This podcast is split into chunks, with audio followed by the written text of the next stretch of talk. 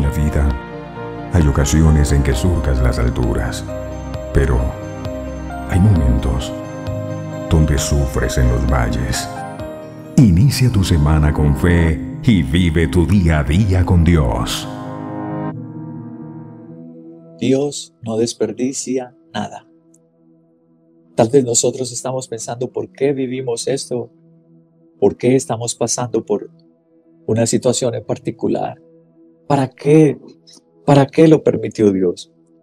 Hoy la palabra de Dios nos recuerda que Dios no desperdicia nada, ni el sufrimiento, ni el dolor.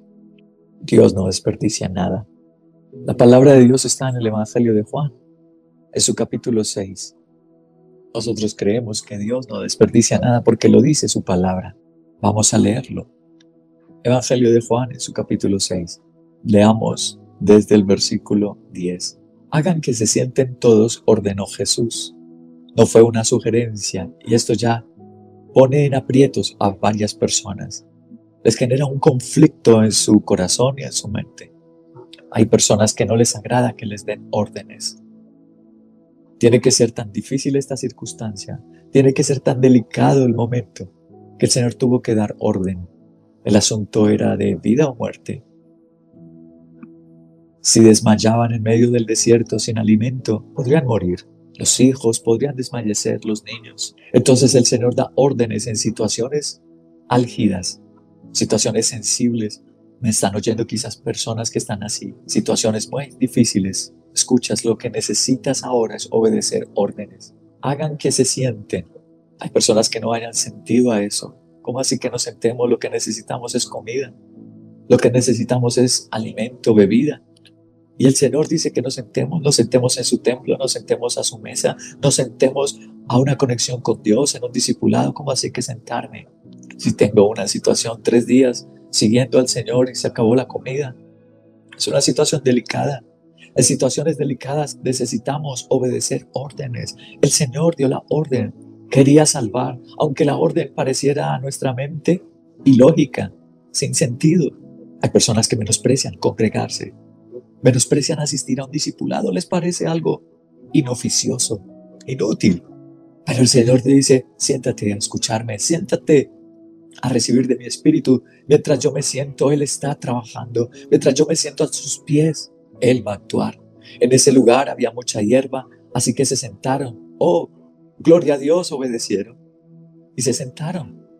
Ojalá nuestros oídos estén dispuestos como los de aquellos hombres aquellas personas, su corazón se abrió y le obedecieron la orden de sentarse, por más alocada o absurda que pareciera. Pero le hicieron caso de sentarse, en lugar de salir corriendo yo no sé hacia dónde, a buscar una panadería desesperados. Salir corriendo hacia los romanos a mendigarles. Tú estás tentado a salir corriendo. Te sientes desesperado y estás a punto de correr y quitarte la vida. Esta palabra de Dios es para ti. Siéntate, te dice el Señor. Siéntate a oírlo. Siéntate a contemplar su grandeza, a conocer a Dios y Él actuará por ti. Y los varones adultos eran como cinco mil. ¿Por qué se mencionan solo los varones adultos? Qué curioso, ¿verdad? A veces los varones usamos mal esa naturaleza de liderazgo y somos tercos. Usamos mal ese ímpetu que Dios nos regaló, coraje o valentía o fuerza, y la usamos es para salir huyendo de las circunstancias, para coger caminos alocados y pecaminosos, para usar de nuestras propias fuerzas, pero la Biblia resalta y los varones se sentaron, recibieron la orden. Yo elijo como varón hoy sentarme porque Dios no va a desperdiciar nada.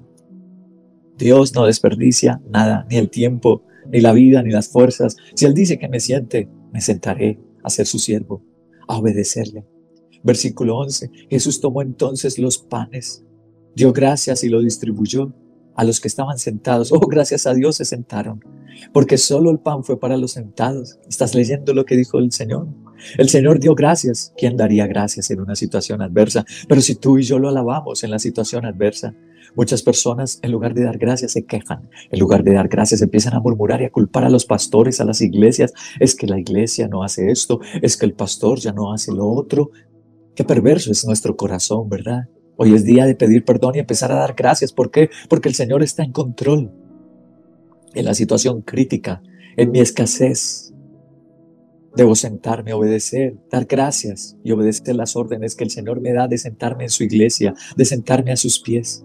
Y dice que distribuyó el pan. Otra vez, tres veces va la referencia de los sentados. En el versículo 10 dice que dio la orden de sentarse. En el versículo 11 dice que le dio a los sentados. En el versículo 10 dice que ellos se sentaron. Recibieron la orden de sentarse y ellos se sentaron. Y el pan fue para los que se sentaron. Aleluya a los que obedecemos la orden de nuestro Señor, estar allí a sus pies estudiando la Biblia. Dice, entonces Jesús tomó los panes, los distribuyó a los que estaban sentados y todo lo que quisieron. Pudieron comer todo lo que quisieron. Lo mismo hizo con los pescados. Hermoso. Imagínate que todo lo que tú quieras que el Señor haga, Él te lo dé. Cuando uno es obediente, Él lo va a hacer porque ya dejamos de pensar en cosas pecaminosas, empezamos a pensar en servir y honrar a nuestro Dios. Entonces dice, todo lo que quisieron, les dio, distribuyó todo lo que quisieron. Y versículo 12 dice una vez que quedaron satisfechos. ¿Cómo quedaron? No quedaron escasos, no quedaron tristes, satisfacción, sinónimo de la alegría. Dice que los que recibieron la orden, los que se sentaron, quedaron alegres, recibieron las grandes alegrías del Señor. Y le dijo a sus discípulos, recojan los pedazos que sobraron para que no se desperdicie nada. Qué palabra, qué frase tan increíble, qué frase tan elocuente. Dios no desperdicia nada, lo dice su palabra. Aquí lo estamos leyendo en el versículo 12. Juan 6, 12 dice que Dios no desperdicia nada. El tiempo que pasamos a sus pies, las aflicciones que pasamos cuando lo estamos siguiendo, el hambre y la necesidad. Dios no desperdicia nada. Él hará un gran milagro. Él terminará todo con satisfacción. Versículo 13 dice, así lo hicieron, y con los pedazos de los cinco panes de cebada que le sobraron a los que habían comido, llenaron doce canastas. Y al ver la señal que Jesús había realizado, la gente comenzó a decir, en verdad, este es el profeta, el que ha de venir al mundo. Wow, creo que nuestro Señor quiere decirnos hoy que la gente verá las señales de Dios cuando nosotros obedecemos su orden y nos sentamos a sus pies. Nos sentamos a aprender en el seminario bíblico la palabra de Dios. Nos sentamos en un discipulado a ser enseñados como pescadores de hombres y siervos del Señor. Dice Dios que Él hará las señales. Él no desperdicia nada. Y la gente en Colombia verá las señales y entonces creerán en Jesús y Colombia será una nación encantadora, una nación fascinante, una nación nacida de nuevo. ¿Cómo logramos? Todo inicia obedeciendo órdenes. ¡Wow! De pedazos salieron 12 cestas. Dios no desperdicia nada. Y al tiempo que el enemigo nos causó tristeza y lágrimas, Dios lo compensará en su iglesia con alegrías. Dios lo compensará en el servicio al Señor con grandes e inmensas satisfacciones, es el término de Juan 6. Y quedaron satisfechos, Juan 6, 12. Ver acá un lugar donde Cristo tiene poder para cambiar